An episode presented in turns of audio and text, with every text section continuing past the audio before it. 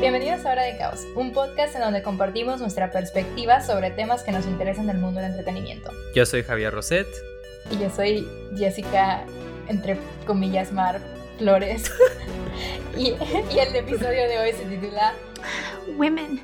Y su representación en los medios audiovisuales, específicamente en los personajes femeninos dentro de las películas. Javier, ¿quieres saber cuál fue el primer personaje femenino que yo recuerdo admirar por toda mi vida y para siempre? Obviamente. Bueno, no sé si recuerdes esta película medio indie que salió por allá del 2000 algo, de una compañía así como muy, muy, muy de que low key, o sea, nadie la conoce ni nada, pero bueno, se llamaba de que Piratas del Caribe, ¿no? Y en Amo. esta película, eh, I know, right? Such a comedian, I'm so Ok, entonces, en esta película, uno de los personajes protagónicos, o de que los main, era Keira Knightley con el personaje de Elizabeth Swan. Y ahora, yo no sé si estoy confundiendo como que mi crush con ella, con mi admiración hacia el personaje, pero yo me acuerdo que tipo yo la veía en la pantalla y me encantaba mucho su dinámica porque she was de que such a badass. Güey, sí, era mi parte favorita de esas películas. Ajá, porque era como que sí, güey, de que yo, yo soy una princesa, pero al mismo tiempo de que I'm gonna punch your dick.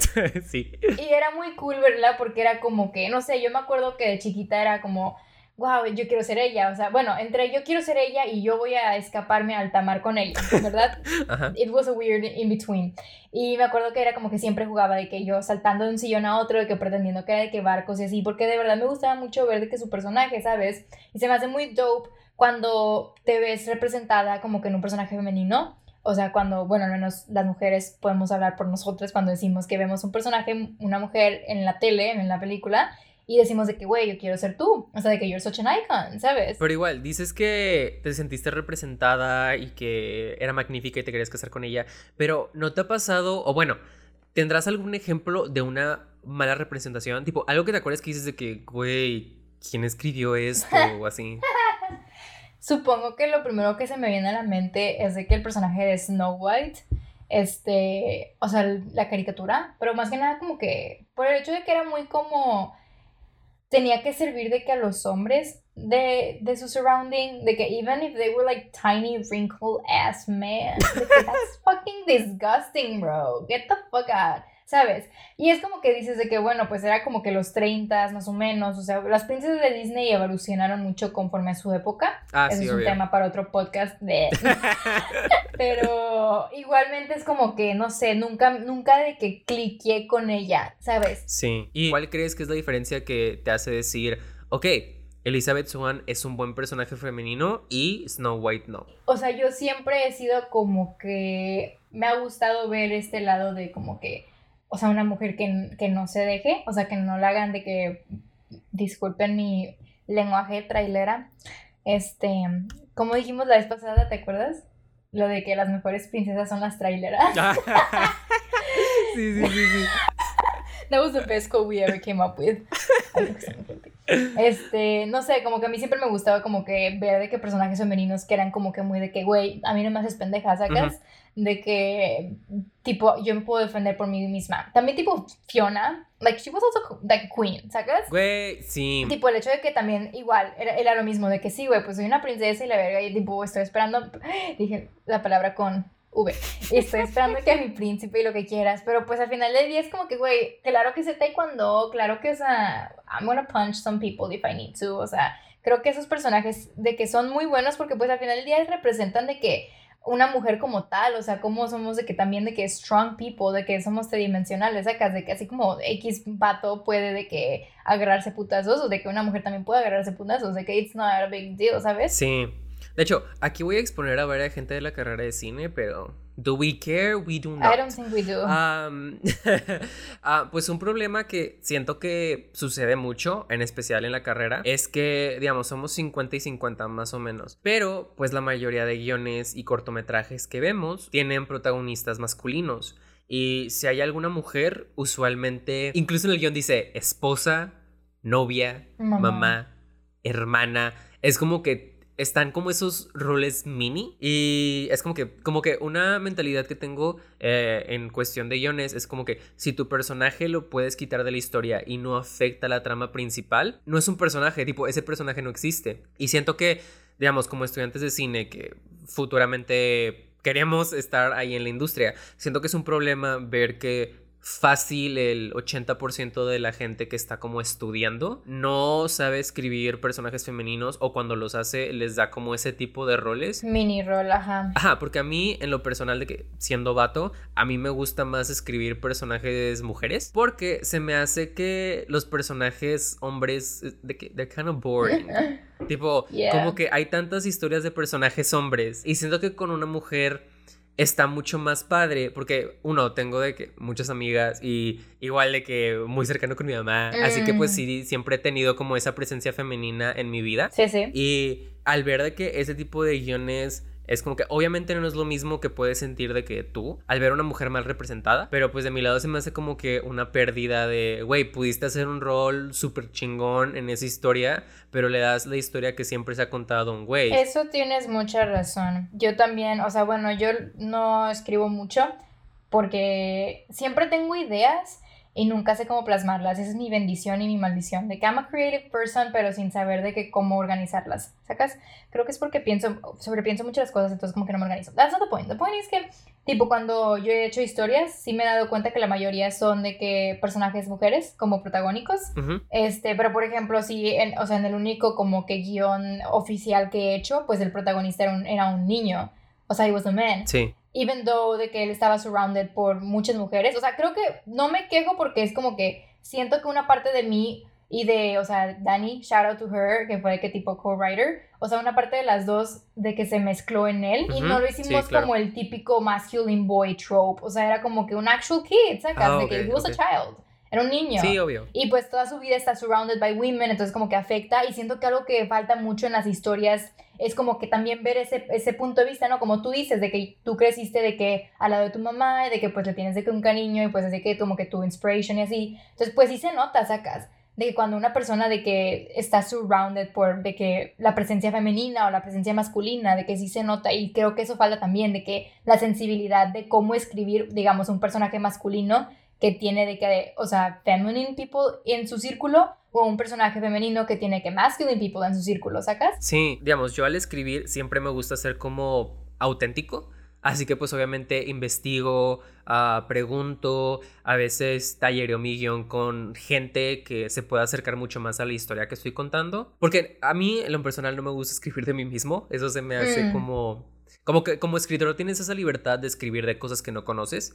Porque yo no, yo no creo en la de write what you know, de que escribe lo que sabes. Se me hace que es muy limitante. Siento que como escritor puedes si te puedes inventar mundos nuevos, ¿por qué no te puedes inventar un personaje que no es un espejo de ti? ¿Sabes? Así que pues siempre me gusta ser auténtico y me acuerdo que cuando estaba como en esa crisis de que debería seguir escribiendo con muchos protagonistas mujeres, porque pues sí vario de que a veces hombres, mujeres, pero de que es bueno yo, de que si no soy mujer, seguir escribiendo eso? Yo creo que, o sea, pienso igual que tú en el sentido de que como cineastas tenemos la, la oportunidad de desasociarnos con nuestra personalidad y no es como prohibido que tipo tú como hombre escribas de una mujer, o sea, lo hemos visto por ejemplo con Jordan Peele en la de Us, o sea, el protagónico es una mujer, ¿sacas? Siento que funcionó en su caso porque el tema no era tanto sobre como que su perspectiva femenina, sino iba más como a, otras cosas. Entonces es como que sí se nota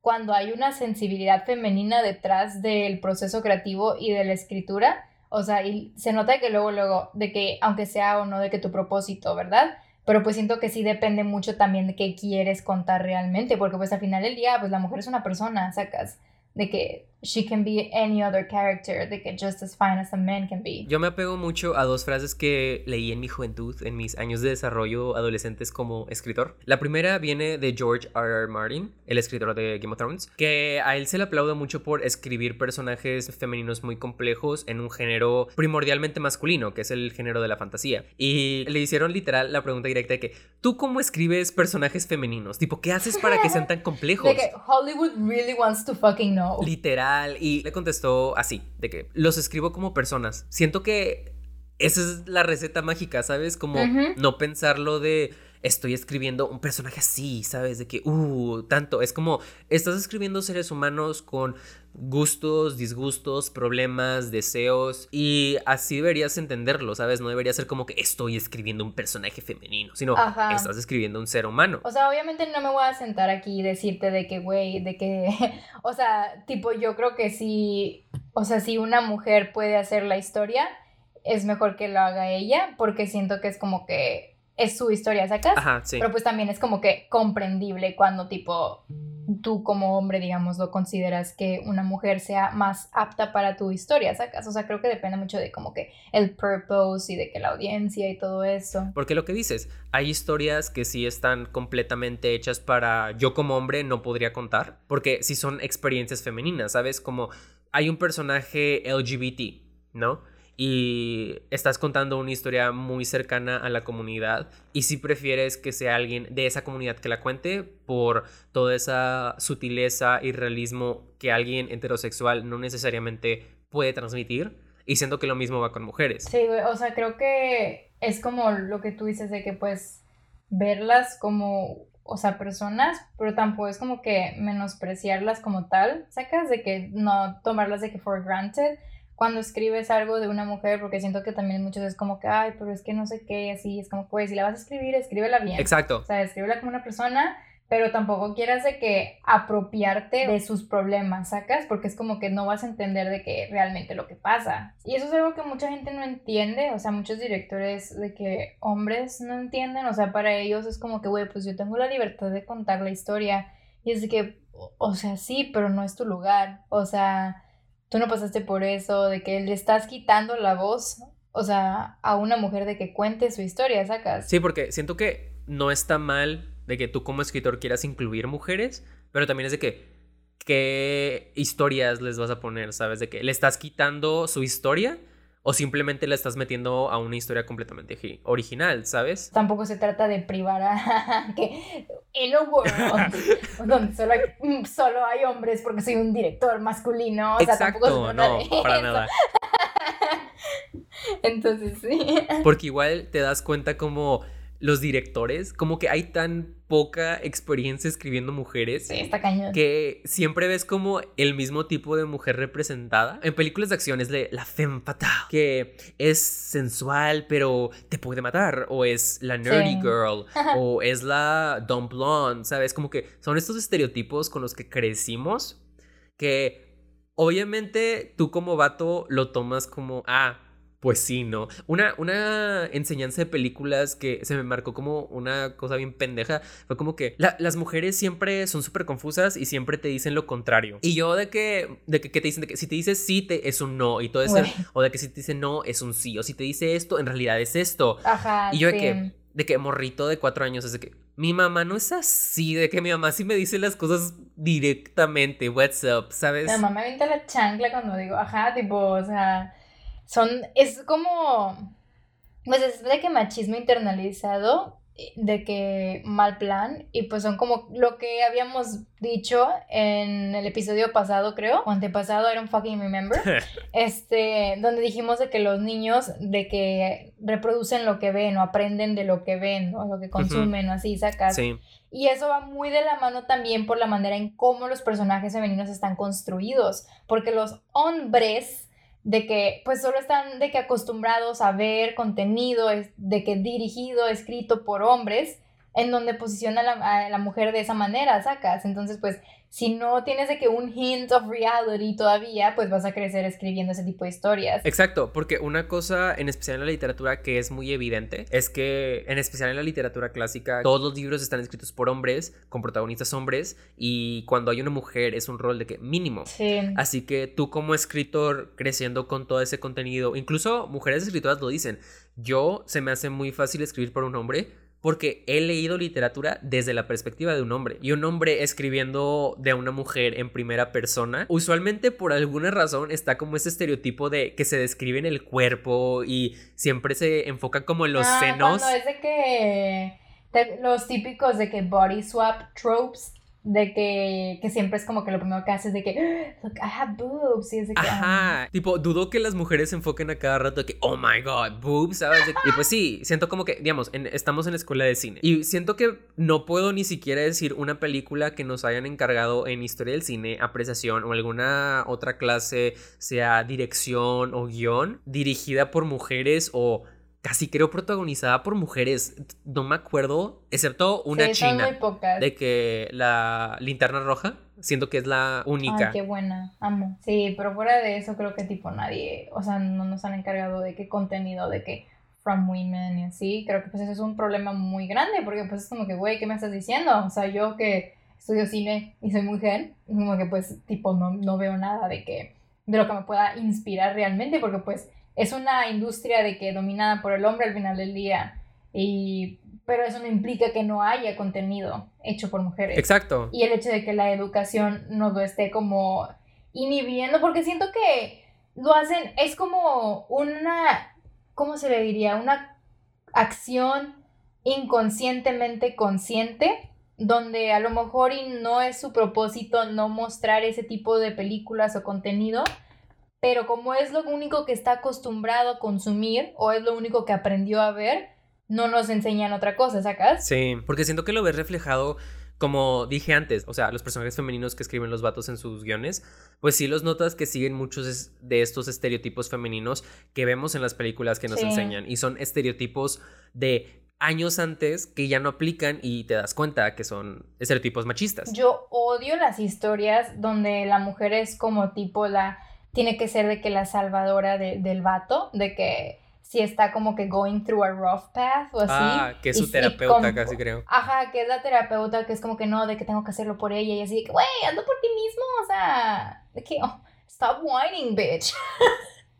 Get a job, do something, go to McDonald's, I don't fucking know, bro. Like, no trates de que a la mujer como tú de este. Y siento que siempre es lo mismo, o sea, en todas las historias es como que, o sea, la mujer siempre o es villanizada o tiene que ser como que la salvadora de él, pero no le vamos a atribuir de que nada a ella, o sea, simplemente lo ayudó, pero él hizo de que he's the hero, ¿sabes? Ajá, porque como dices, es villanizada porque ves estos ejemplos de mujeres poderosas que dicen lo que quieren, que son comandantes, que no les importa lo que otra gente opine, que se arreglan, todas esas cosas que en el cine, si te das cuenta, las villanizan un chingo. Demasiado, demasiado. Creo que el mejor ejemplo que podemos dar, y este es uno de mis ejemplos favoritos, yo podría hacer una tesis de esto, o sea, mi, mi, mi, mi PEF, mi evaluación final de, de, de, la carrera puede tratarse de esto, pero Devil Wears Prada es una película que te deja pensando mucho. Sí. Porque de chiquitos, o sea, el personaje de Meryl Streep era como que el villano. Bueno, yo, yo nunca la vi a ella como la villana, to be fucking honest. O sea, para mí era como que, wey, you're cool, but like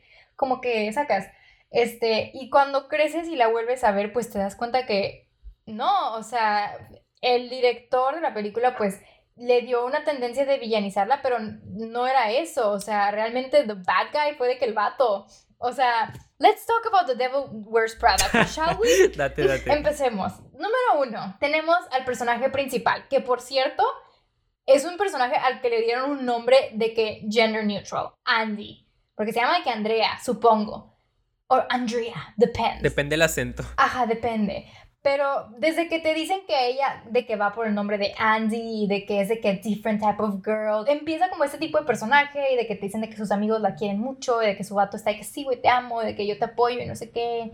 Y luego entra a trabajar para Meryl Streep y pues se va dando cuenta de que lo riguroso que es realmente eh, la industria de la moda, porque it's, it's so good. Y poco a poco va transicionando como en este personaje un poco más centrada en su trabajo, más independiente, se empieza a cuidar un poco más de que su físico, o sea, en el sentido de que empieza pues a decir de que, güey, ¿sabes qué? Um, I think I look better in heels than I did in, pants, ¿sabes? Y lo que pasa ahí es como que justo cuando empieza a hacer esa transición, cuando le empieza a ir bien en su trabajo, cuando empieza como que a sobresalir ella sola, los amigos y el novio la dejan, o sea, literalmente la, abandonan porque por hacer eso, y al final de la película, como que la moraleja fue como que no dejes de ser quien ser, de que no sé qué, profe, que güey, es una farsa. O sea, la morra abandonó de que un trabajo muy bueno por satisfacer de Calvato. Y me estás diciendo de que la villana fue Meryl Streep.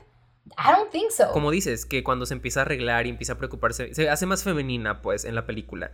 La empiezan a villanizar, como el hecho de adquirir características femeninas la hace egocéntrica, narcisista, lo cual no creo que haya sido el caso. Siento que los amigos eran asquerosos amigos, de que they suck. Eran muy malos amigos. Güey, regaló de que bolsas de que Versace, de que mínimo de que mínimo si te cae mal la morrita cuando ves una bolsa de Versace y dices oh my god, I fucking love you. Ajá. O sea, no, se le, no le meto la madre. No dices de que, güey, es que has cambiado ahora que estás en ese trabajo. Es de que, Güey, no, el hecho de que se preocupe más por sí misma no significa que sea una mala persona. ¿Sabes de qué me estoy acordando también? ¿De qué? El caso de Rachel en Friends. Oh, sí. De que literalmente fue lo mismo, de que como su resolución del personaje fue, I got off the plane, y todo el mundo de que, uh, Rachel and Ross, y they were so fucking toxic, pero tipo, Rachel de que could have been a good example, porque era como que muy in touch en su feminine side, pero también como que progresivamente pues iba agarrándole el pedo de que la vida y de que quería de que pues su trabajo y eso, de que estaba de que a nada de tener un trabajo, de que estable, bueno,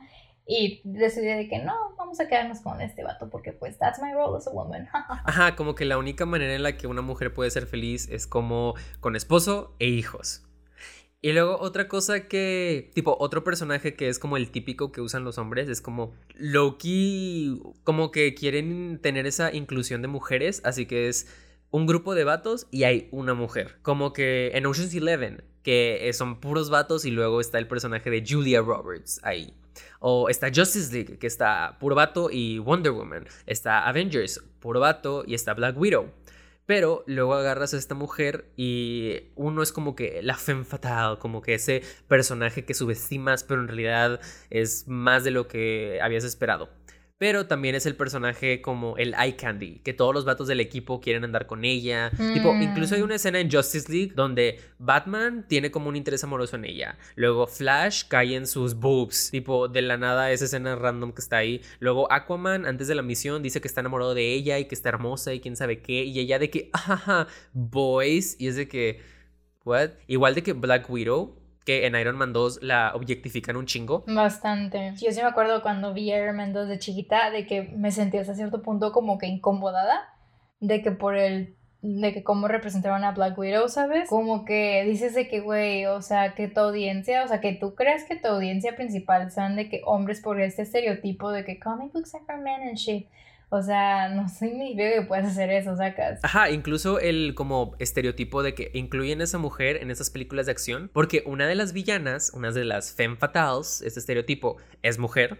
Y pues obviamente los hombres no pueden pelear con ella, tipo, ella no puede pelear contra los hombres. Así que ponen una mujer para pelear contra ella, porque es como que lo que sirve para hacer, ¿sabes? Porque solo las pueden hacer pelear contra otra mujer. Sí, es este como constant de que pinning women against women. O sea, como que hacerlo ver como una rivalidad de que quién es mejor y es de que, güey. Sí, igual en muchas cosas de superhéroes, ah, de que mínimo está cambiando ahorita, pero era mucho como the female of the team, como que siempre podía haber solo una. Sí, definitivamente, o, sea, no sé, como que siempre es de desmeritar el rol de la mujer según las necesidades del hombre.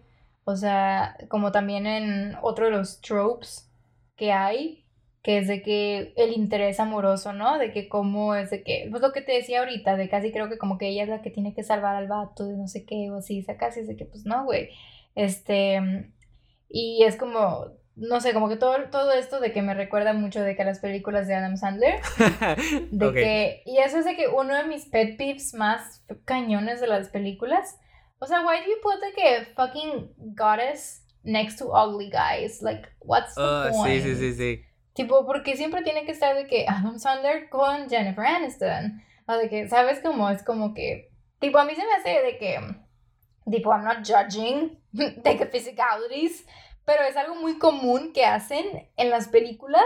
Y es como este, este. Yo lo interpreto como este mensaje de decirle al hombre de que tú también puedes, de que tener una mujer perfecta a tu lado. Sacas.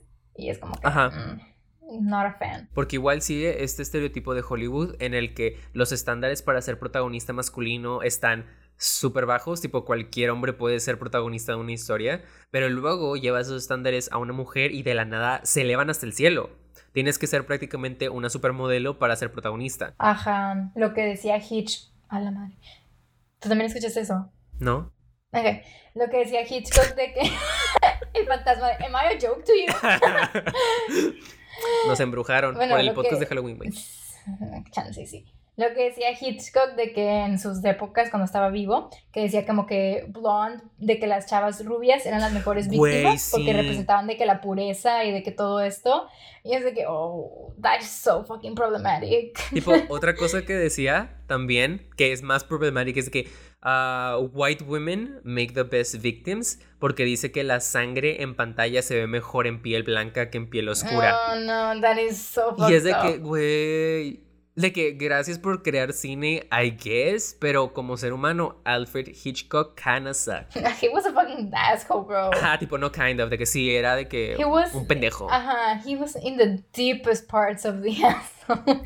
Definitivamente, y es como que todo, es como toda esta idea de que pues la mujer la crea el hombre. O sea, ¿por qué? Porque pues tiene que ser virginal, tiene que ser pura, tiene que ser hermosa, tiene que forjar como que, tiene que forjar como que las necesidades del, del hombre. Y no, ni siquiera es como que tiene una personalidad, no tiene una personalidad. Sí. Como que su propósito es ser el interés amoroso y aparte de eso, como que se va. Tipo, un ejemplo muy claro es Mary Jane en las de Spider-Man, las originales. Güey, Mary Jane.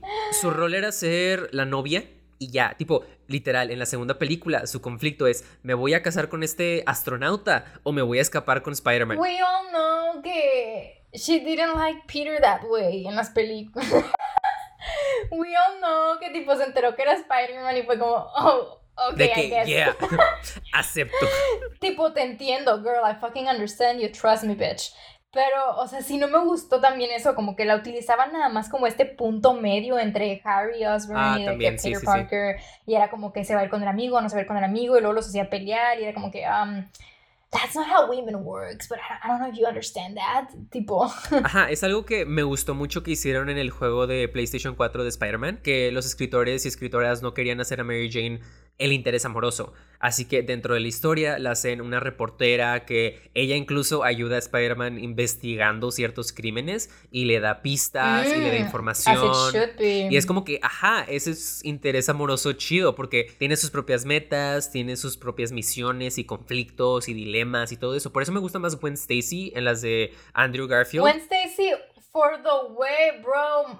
Yes, my queen. I love her. Tipo, lo chido es que ella en el clímax ayudaba. Tipo, aunque fuera algo mínimo, Sí. usaba su inteligencia para ayudar a Spider-Man pelear contra el malo. Y es de que, güey, exacto. She de was que, doing stuff, bro. Ajá, tipo, si la pusiste ahí como escritor, pues dale algo que hacer. Tipo, hazla tridimensional como a los otros güeyes. Ay, sí, a mí me encantaba de que. Me encantó su personaje. Neta que.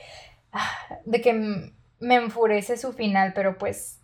Tipo, siento que fue de que too soon, pero pues igual no les fue muy bien. Entonces, Ajá, es que. tipo, tampoco es como que hubo de que una tercera o algo. No. Igual. Anyways. Anyhow, um, regresando a lo que estabas mencionando, que es cómo a la mujer, la mujer se forja por el hombre. Y siento que eso se apega un chingo al discurso de la cool girl que Ah, hace sí. el personaje de Amy en la película y el libro de Gone Girl. De cómo el- la cool girl es esta chava que siempre es un 10 out of 10, siempre está arreglada, siempre es una size zero, pero come hamburguesas, habla como vato, no es como tan femenina, tipo es una tomboy así, siempre es flawless. Ese estereotipo es como un constructo que hicieron los hombres de lo que ellos querían que fuera una mujer y las mujeres empezaron a basar sus personalidades en eso, pero es una personalidad que no puede sobrevivir a largo plazo y es algo que dice el libro, como que Amy se hace antagonista prácticamente porque quiere seguir este trope de ser la cool girl que nunca se enoja, que siempre es supportive, que vive en la sombra de su contraparte masculina, pero eventualmente se quiebra y dice, no, güey, esta es mi historia. Y es cuando ella se hace narradora de la historia, actually, lo cual es Ay, amo. muy padre. Amo. Que dijo, yo voy a tomar las riendas de mi propia historia. Women all the way, bitch. Women all the fucking way. And I think, creo que cuando entienden realmente que una mujer no necesita satisfacer realmente de que lo que el, el personaje masculino necesita, de que that's when, when things get de que good in films, Sí. ¿sabes? Como este concepto de, vaya, el personaje femenino, cómo evoluciona de, de la damisela en peligro, ¿no? Como a principios de, de los entonces a- ayeres del cine. Ajá. O sea, siempre era como que hay que rescatar a la mujer. Y luego poco a poco se fue haciendo lo de la Final Girl, pero pues también era medio controversial de que tipo, porque todo esto de la Final Girl y cómo era como que you're feminine hasta que necesitas ser de que masculine para salvarte. Como que las cualidades femeninas las villanizaban y era como que no, tienes que masculinizarte para sobrevivir. Y solo sobrevives porque eres pura y no tomas, no tienes sexo, ¿sabes? Sí, y por eso es como que está muy, o sea, es muy bueno cuando ves de que un personaje femenino que se hace valer por ella, o sea, que no se hace valer porque, güey, de que X o Y, o sea, sabe utilizar su propia inteligencia, su, su propia fuerza y no tiene que dejar de ser de que femenina o no tiene que dejar de ser masculina para probar un punto, ¿sabes? Sí, porque personajes masculinizados para ser como fuertes y tridimensionales hay un chingo.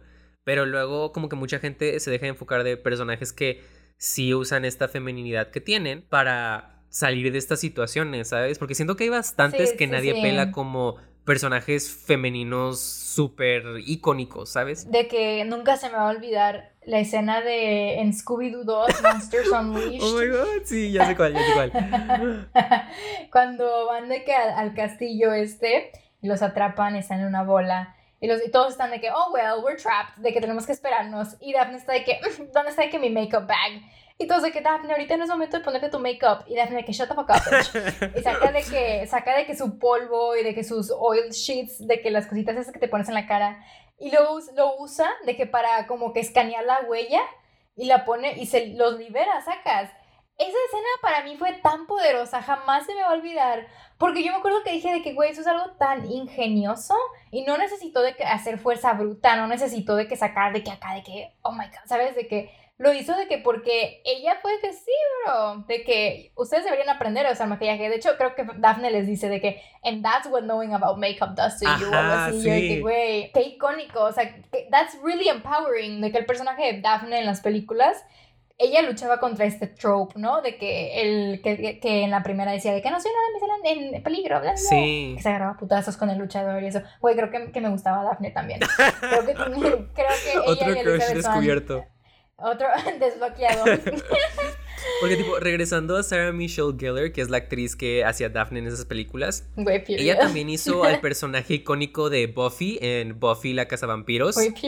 Que literal la crearon para romper este trope de la dumb blonde, o sea, la rubia tonta, porrista, súper femenina, y dijeron de que no, la vamos a hacer una cazadora de vampiros, que ella no solo se enfrenta al peligro, sino que ella va al peligro, ella lo busca y ella gana. Pero sus cualidades femeninas no desaparecen, tipo, sigue siendo porrista, le sigue gustando la moda, sigue teniendo novios por doquier, tipo...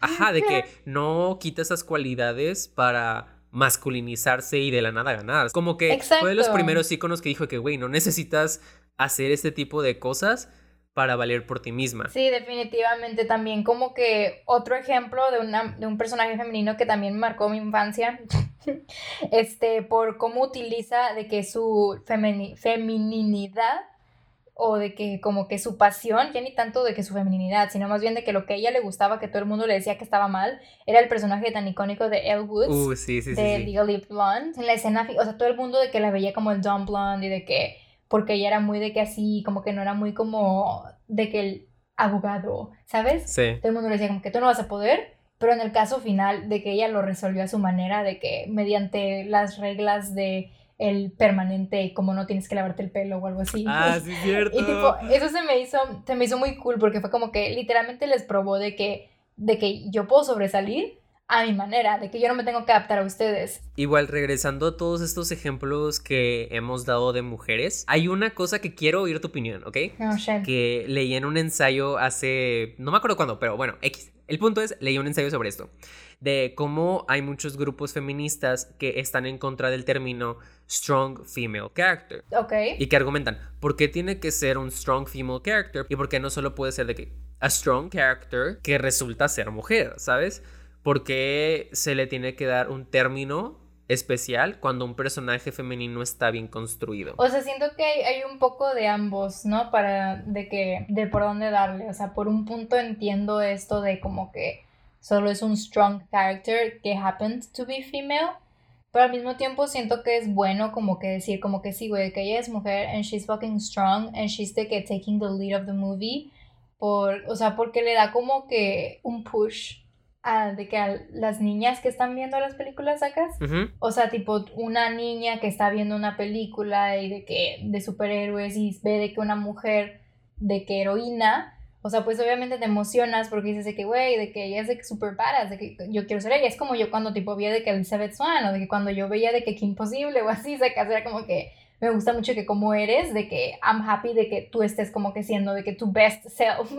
Entonces creo yo que tipo el término de un strong female character no debería de ser algo malo. Igual, otra cosa que decían o que argumentaban era que, porque eso es el término strong female character para personajes femeninos que entran a batalla, o sea, ah, no sé, superheroínas que pelean, ¿no? O personajes de adaptaciones que igual, no sé, Katniss, que es como guerrera de cierto tipo, Mm. ¿sabes?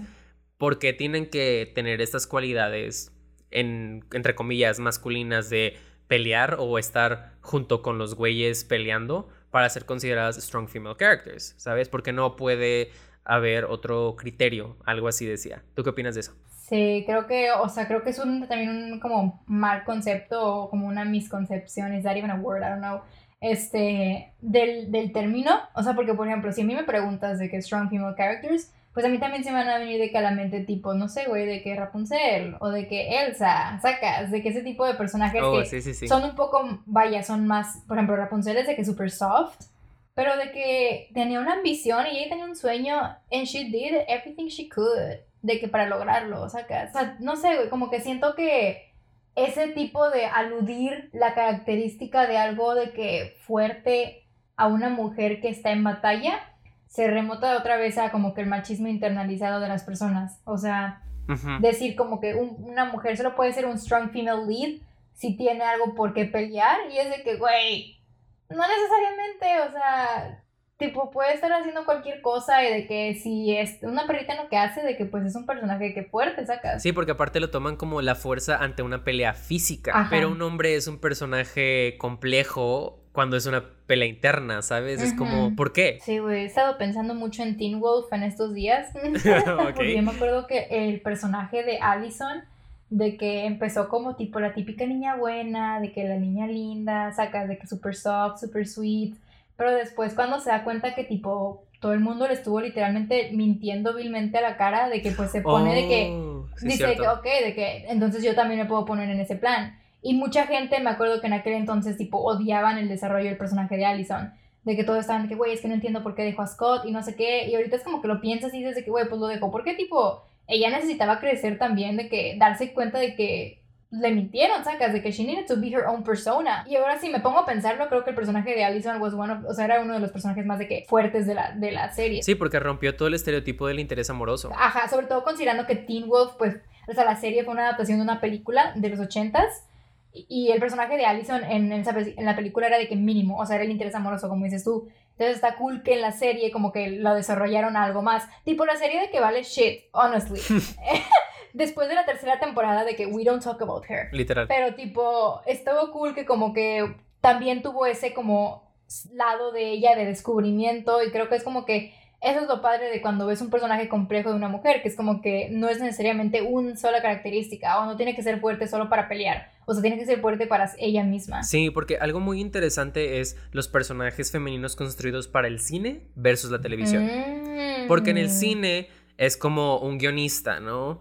O una guionista. Pero en la televisión trabajas con un writer's room, o sea, un literal, un equipo de escritores que puede consistir de... You are so fucking right, bro. Tipo, es un equipo de escritores que puede consistir de... Puede ser el número que sea de personas, pero el punto es que está hecho para que sea literalmente diverso. Eso ayuda para que la serie que tengas, sin importar qué storyline quieras hacer, puedas darle justicia porque hay alguien en tu writer's room que se apega más o que le sucedió o que está en el grupo del que quieres contar esta historia, ¿sabes? Un ejemplo muy claro es de que Cersei Lannister, que en Game of Thrones, que se considera un personaje súper complejo femenino, o incluso Buffy, como la mencionamos anteriormente, que son de series de televisión, así que ahí puedes tener un equipo de escritores mucho más complejos que pueden darle autenticidad a esos personajes, como fue con Teen Wolf, que si hubiera, si lo hubiera escrito un hombre que se apega mucho a los estereotipos de la película Pues sí original, le escribió un nombre, ¿no? es que el writer, tipo, la película original sí, pero luego ya la serie de televisión sí estaba el writer's room medio dividido de 50 a 50 de Ah, hombres y mujeres. Así que por eso las mujeres en esa serie sí les pudieron dar mucha mejor complejidad que tuvieron en la película. De hecho, en Teen Wolf también, o sea, el personaje de Lydia, uno de mis muchos de que gay awakenings. Ah, Otro. este, pero ella me gustaba mucho porque era igual, este era como, era el típico de que trope de que the popular girl, de que era súper femenina, de que super clothes y de que tipo she mingled around y cosas así, ¿sacas? Pero al mismo tiempo era como que la hicieron de que super smart y te lo dejan en claro desde la primera temporada de que Lidia era de que el personaje más inteligente de todos. Sí. Pero nunca dejó a un lado como que su lado femenino, ni siquiera cuando de que se volvió como que más de que in touch con su lado sobrenatural y de que la pelea y así. Entonces creo que también puede ser un buen ejemplo. Sí, porque luego remontándonos a esta idea del strong female character, ¿no? Ese concepto. ¿De dónde viene? Originalmente el concepto surgió en los 80, los mágicos 80, amamos los 80, con el personaje de Ripley en Alien y Sarah Connor en Terminator, que fueron de esos primeros personajes femeninos no de un slasher, siguen siendo películas de género, ¿no? Pero son esos personajes femeninos que fueron inteligentes, que podían defenderse por sí mismas, no dependían de ningún vato para que las salvaran, ellas tomaban las riendas de su propia historia. Eran completamente complejas, tenían fallas, tenían virtudes, tenían todo este tridimensionalidad, ¿no? Y de ahí surgió ese término. Pero algo muy interesante que cabe mencionar es que, por ejemplo, el personaje de Ripley en Alien fue escrito originalmente para un vato, pero el guionista especificó durante el casting que pueden ser roles unisexo, porque en el guion salía solo el apellido, o sea, solo salía Ripley, no salía de que Elden Ripley ni nada. Así que, pues en el casting estaba medio abierto y cuando llegó Sigourney Weaver dijeron de que, a huevo, ella. Y está muy interesante pensar eso de que, wow, el personaje original para el término Strong Female Character en realidad estaba escrito para un hombre. Igual el personaje de Sarah mm, Connor en Terminator 1, tal vez nadie se acuerda porque pues el personaje evolucionó mucho. Ella era una damisela en peligro. Eh, el güey de la película la tenía que salvar. Pero lo interesante es que en la segunda película, cuando ya agarra este rol de militar, con pistolas, pelea, que está en un hospital psiquiátrico y todo este rollo, pues no fue por James Cameron que dijo, güey, deja, hago esto interesante, sino que fue Linda Hamilton que le dijo, si regreso a Terminator 2, sí haces que este personaje no sea una damisela en peligro. Quiero que se vuelva de que loca. Literal, eso le dijo. Órale, Así que ahí él como que para que ella regresara, empezó a crear otra capa de complejidad del personaje. Y está la Sarah Connor que conocemos hoy en día como este ícono. Mm. Incluso, regresando a roles originalmente escritos para hombres. El personaje de Murph en Interstellar de Christopher Nolan. ¿La de Nolan? Güey Period. Sí. Oh my God. Tipo, originalmente ese rol era para un hombre. Tipo, lo escribieron los Nolans para que fuera interpretado por un hombre. Pero Christopher, Nolan. Suck my dick. no, uh, que se pelee quien wow. que pelear conmigo. Solo me gusta que Interstellar, ese, ese sí me gusta. Por las otras, de que me lo pelan. De que, que se pelee conmigo quien se tenga que pelear. I'm not afraid. Come with me. Pero, pero sí, tipo, el personaje de Murph originalmente iba a ser un hombre, pero Christopher Nolan, ah, de que ya cuando se tenía como el primer draft del guion, pues tuvo como una conversación con su hija mayor y se sintió muy relacionado con esa dinámica de que padre e así que terminó cambiando los personajes y pues agregó a Murph como mujer. También de que le dejó el nombre de, de, o sea, Murph, igual lo que decíamos al principio con el personaje de Andy de Devil Wears Prada como es un nombre de que gender neutral, ¿sacas? Ajá, igual empieza a pensar franquicias en donde el personaje protagónico es mujer y que sean exitosas, by the way, que hayan sido un éxito en taquilla. Existen de que menos de 10, de que la más exitosa, fun fact, es Resident Evil, las de Mila Jovovich o Jovovich, perdón, Mila, no sé pronunciar tu nombre. Es rusa, güey, no sé pronunciar su nombre. Están muy malas. Nunca las vi están muy malas, güey, no las veas. Tipo, son... Mm, perfecto. Son un insulto al videojuego. Pero sí está muy interesante que uno es una película de acción y otro, la actriz ya tiene como 50 años y la siguieron contratando porque Hollywood usualmente no le gustan actrices muy grandes. Ah, sí, sí. Llegando a otro tema del ageism en la industria. Pero sí, fue como que la franquicia con una lead femenina más exitosa es esa. Y es como que... Oh, qué curioso. O sea, literal. ¿Sabes? De que, what the fuck. Yeah, that's weird. Wow. No, de hecho tienes razón. That's fucking weird, bro.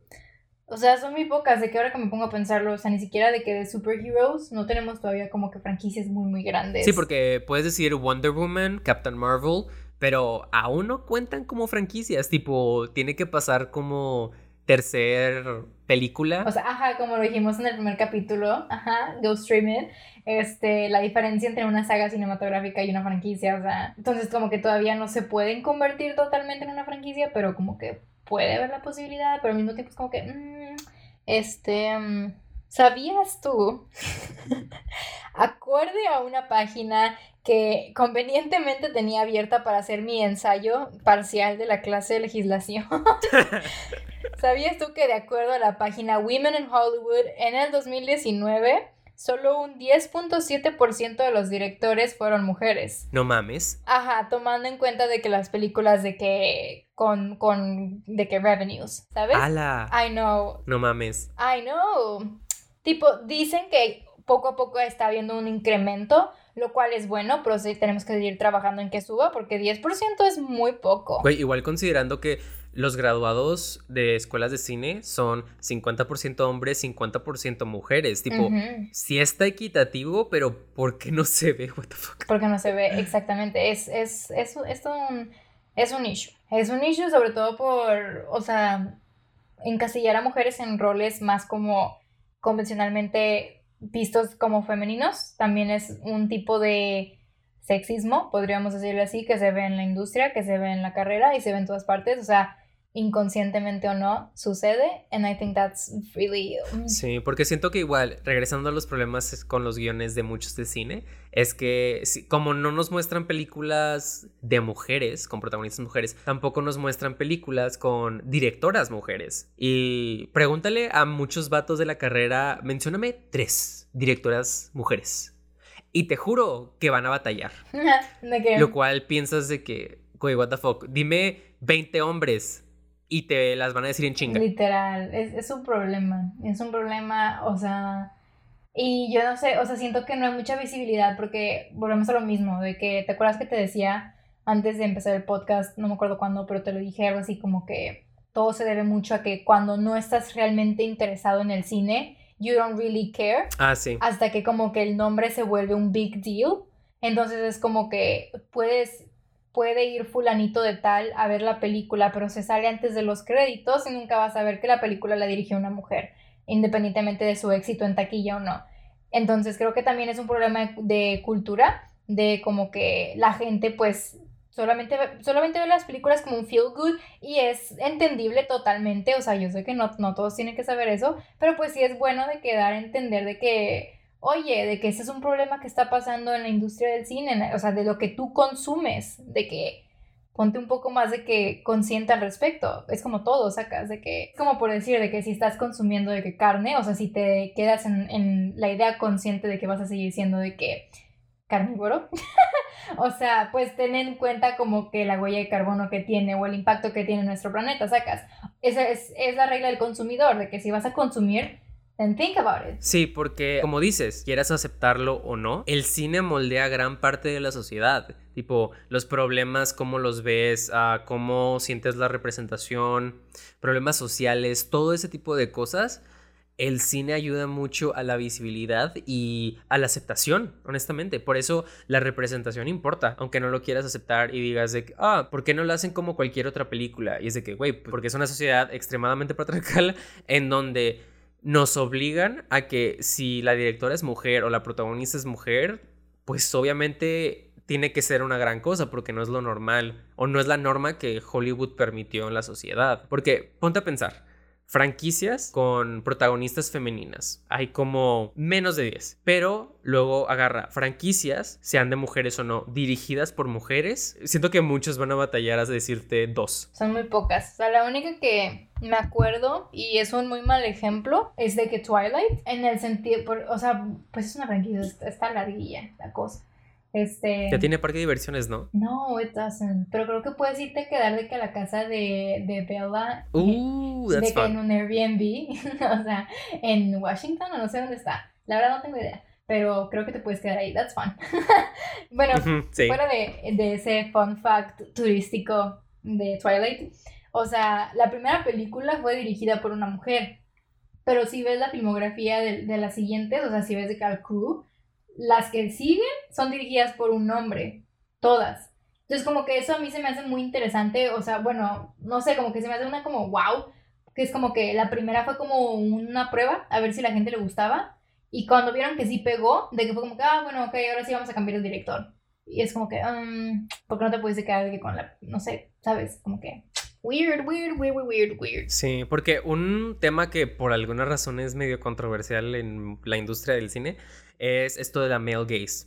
Que como un hombre hace una película a diferencia de una mujer, que tiene los ojos de un hombre que sexualiza completamente a sus estrellas femeninas, de que si, hay una diferencia muy clara en cómo un hombre graba a una mujer a una mujer misma. ¿Sabes? En especial en esta sociedad completamente sexista. Ejemplo, pongamos a Wonder Woman. Dense cuenta de cómo la graban y el vestuario incluso, de que no solo la cinematografía, sino también el vestuario de Wonder Woman en su propia película y en Justice League.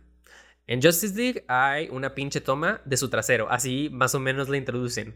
Igual, en el vestuario. En esa película a Gal Gadot le ponen un chingo de escote en todas las escenas donde no sale como, como Wonder Woman. Incluso a las Amazonas. El vestuario de Wonder Woman es de que, obviamente, vestuario de guerreras griegas, de que lo esperado.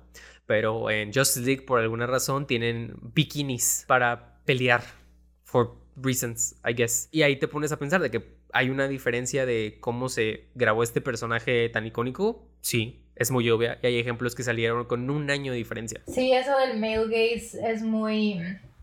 Es un, es un claro ejemplo de cuando un hombre simple y sencillamente tiene que abstenerse de, de no dirigir, de no crear, de no producir, de no hacer contenido con un personaje femenino si vas a tratarla de esa manera, ¿sacas? O sea, no somos objetos, no estamos ahí para de que satisfacerte, no estamos ahí para salvar a tu personaje masculino, ¿sacas? Y el hecho de que siempre, o sea, no sé, como que haya este, esta visión masculina tan tirándole mucho a, lo sexual, o sea, a lo, a lo, terrenal, es como no ok. Por ejemplo, que uno de los casos que a mí más me ultra molesta es, por ejemplo, el de Blue is the Warmest Color, o ese tipo de películas donde un director masculino hace una representación de una pareja de que es lésbica en, en el filme. ¿Por qué? Porque lo hace ver muy como para su placer, o sea, lo hace ver muy como su, o sea, como más sexual, más como si la mujer tuviera que como que descubrir este lado y es como que, um, dude, calm down. O sea, de que si no entiendes realmente, o sea, güey, si no entiendes realmente que qué procede con el orgasmo femenino, de que you probably should not write about that, like you probably should not do that, you shouldn't go there. Y, o sea, sucede lo mismo que con otras películas en donde es un director hombre, pero se trata de una pareja de dos mujeres y, o sea, las representan de que muy a lo, a lo male gaze. O sea, el caso de la película esta de de Disobedience con Rachel McAdams y esta Rachel Weisz. Y ves también como que todo esto, siempre es este conflicto de tiene que ser algo prohibido. O sea, siempre que es, o sea, de que si piensas en lesbian couples en cine, son de que periodic, de que pieces. Porque es como que no, es que no podemos estar juntas. Ajá, y la tensión sexual y todo ese rollo. Ajá, de que enfocándose en, en ese aspecto de lo prohibido pero, por ejemplo, tenemos películas como Portrait of a Lady on Fire, de Celine llama y ese tipo de películas tienen un approach más delicado, más sensible, porque son dirigidas por una mujer. Una mujer que aparte es parte de la comunidad, que entiende de qué es lo que pasó, o sea, y lo, y lo ves, o sea, lo ves en la película, o sea, todas las tomas son una obra de arte literalmente, o sea, es muy delicada, es muy bella, o sea, se enfoca realmente en la parte hermosa de la mujer y, de sus relaciones y de su independencia y de su X o Y. Y, o sea, no importa que haya sido una pieza periódica, o sea, no importa que esté basada en X o Y años, o sea, logró representarla de una manera muy única. Ajá, incluso en esas mismas películas notas la diferencia en los pósters, tipo Blue is the warmest color, Disobedience, que en el póster ves a las dos chavas besándose apasionadamente o a punto de besarse y es esa misma como tensión y luego ves la de Portrait of a Lady on Fire y literal es como que esta obra de arte cinematográfica en un póster. Y siento que también ese como es un problema que tal vez muchos chavos digan de que, ah, no es un problema y así, pero es cómo se representa a la mujer en los pósters, en especial en películas dirigidas a hombres. Por ejemplo, superhéroes. Siempre está la típica pose de la mujer dando la espalda, pero volteando a ver a la audiencia de tal forma que le salte el trasero. Mm. Que eso, de que intentas esa pose, tipo, yo lo intenté hace rato y es de que, güey, es una posición bien incómoda, qué pedo. Güey, es que está toda torcida. Ajá, está todo torcida, es de que, güey, no, ¿sabes? De que no funciona así. Igual, Jessica Alba en Los Cuatro Fantásticos no solo sufrió mucha sexualización en esa película, con las escenas donde ella se hace invisible y salía desnuda luego y la gente toda la veía y ella, ay, qué oso, me ven desnuda. O que el director, ella estaba haciendo una escena emocional llorando y el director que, güey, puedes llorar más sexy. Pero también en el póster, tipo, le ponían el escote más grande de la historia cuando el traje de superhéroe de la película estaba cerrado hasta el cuello. Pero en todos los pósters sale enseñando el escote. Güey, Jessica Alba también fue de que otro de mis gay awakenings. Obviamente, sí, We've Been We've Been New. It was her, it was Sue. Es que Sue era, she was cool, bro, pero sí era como que la sexualizaban mucho también. Es, es como lo mismo de que eh, literalmente ella, su personaje encapsula todo lo que hemos estado hablando en el podcast, de cómo es la única de que en un grupo de hombres, cómo es como que, o sea, solamente es poderosa cuando saca como un lado más de que masculine o de que más de que guerrero este, lo de sexualizar, de que su figura, de que siempre, siempre era el típico, lo del chiste ese que decías, que le decían como que, ay, es que no me veas, estoy desnuda, y dice, güey, eres invisible, tipo, ah, sí. no te estoy viendo como quiera. Que fue esa risa, estuvo bien Lol. Um, igual en los cómics es de los personajes más inteligentes, tipo es una científica.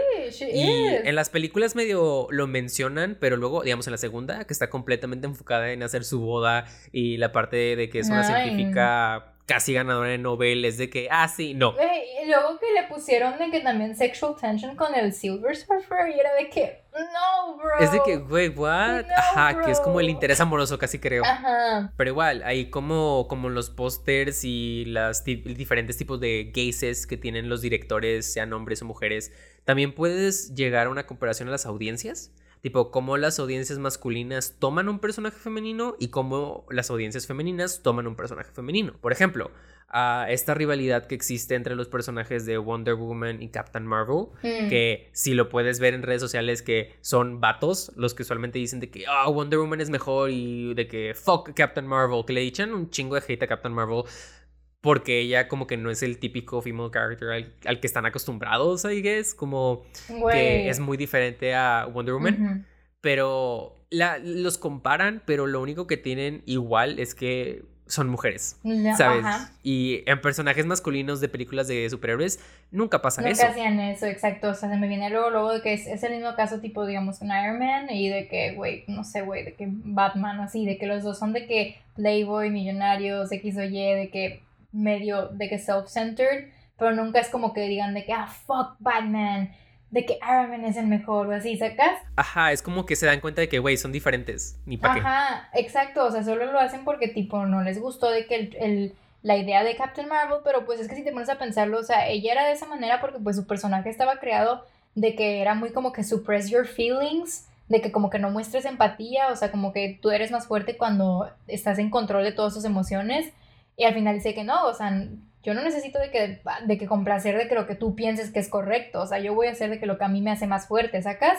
Y la gente dijo que, mm, that's, not, that's not it, women are not like that, de que, wow. Igual el personaje de Wonder Woman visualmente está hecha para gustarle a los hombres, tipo su disfraz original igual, claro. que es la minifalda y es el corset, y luego Captain Marvel tiene un traje completo, ¿sabes? No hay de, de dónde sexualizar ese traje. Dos mujeres que sí existen, que son muy diferentes, pero para los hombres una es más como estereotipo y la otra es más como no me gusta esta idea de otra mujer que exista, ¿sabes? Sí. Como que está muy curioso. Definitivamente, I think you're right. Este, creo que sí. También como que el hecho de que si te das cuenta muchas de las características de Captain Marvel también son, o sea, vaya, de su vibe o su personalidad, es muy similar también a este Tony Stark, o sea, de que Ajá. este como de que trabaja self-centered, o sea, es casi creo que lo mismo. Y de hecho, de, que dare I say, Tony Stark es más de que problematic que Captain Marvel. Sacas. Pero aún así le dan el pase porque pues es Tony Stark, tipo, we all love Tony Stark, bro. F. Pero, sí. o sea, como que sí te das mucho, te das cuenta que sigue siendo una industria que lo quieras o no, o sea, es para los hombres. O sea, esto de los superhéroes y así. O sea, yo me acuerdo, a mí me gustaban, o sea, a mí me siguen gustando muchas esas películas. O sea, yo cuando estaba más chiquita, de que me acuerdo de ir a ver Avengers y yo era de que súper fan de Marvel y así. Y me acuerdo que, o sea, cuando yo le decía a la gente que, ah, es que me gusta, me decían como que, pero realmente sabes. O sea, como que me decían de que, pero es que ya leíste los cómics. Y yo decía que, güey, ¿qué? O sea, no tengo que leer los cómics para decir que me gustan las películas. O sea, lo estás diciendo porque no te gusta la idea de que a una niña también le guste ver esas películas, sacas. De que you're feeling threatened. Y eso es como que es todo esto es el machismo de que internalizado y esta misoginia que tienen los niños desde chiquito porque nuestras, nuestra educación la manera en que los criamos, bueno, yo no, la manera en que los crían es, esa, es como para decirles de que no, sí, es que tú como niño tienes que ser así, así y así, y las niñas son así. Exacto, y pues no solo es la audiencia la que se está dando cuenta, tipo, las actrices de años, tipo con lo de Linda Hamilton, piden tener roles más complejos y roles más realistas, no quieren como los mismos roles estereotipados y así, y por eso también se pide que haya más escritoras mujeres, ¿no? Y es muy interesante que la gente está como pensando que este movimiento de ser más inclusivo con mujeres o con otras con otros grupos marginados es como nuevo, es de que no, güey, nada más que los medios de comunicación lo ocultaban bastante. Sí. Y te hacían pensar que todos estos cambios y estas mejoras en la representación, digamos, femenina fue idea de un hombre. Exacto. Cuando no, pero pues nadie menciona eso, ¿no? Eh, dicen como que, ah, James Cameron súper feminista y así, pero no completamente como tú lo estás planteando. Y bueno, ya para finalizar este episodio, ah, vamos a terminar con una dinámica nueva que es leer las cosas que nos pusieron en Instagram en una pregunta que hicimos, que fue cómo mejorarían la representación de roles femeninos en el cine y la televisión.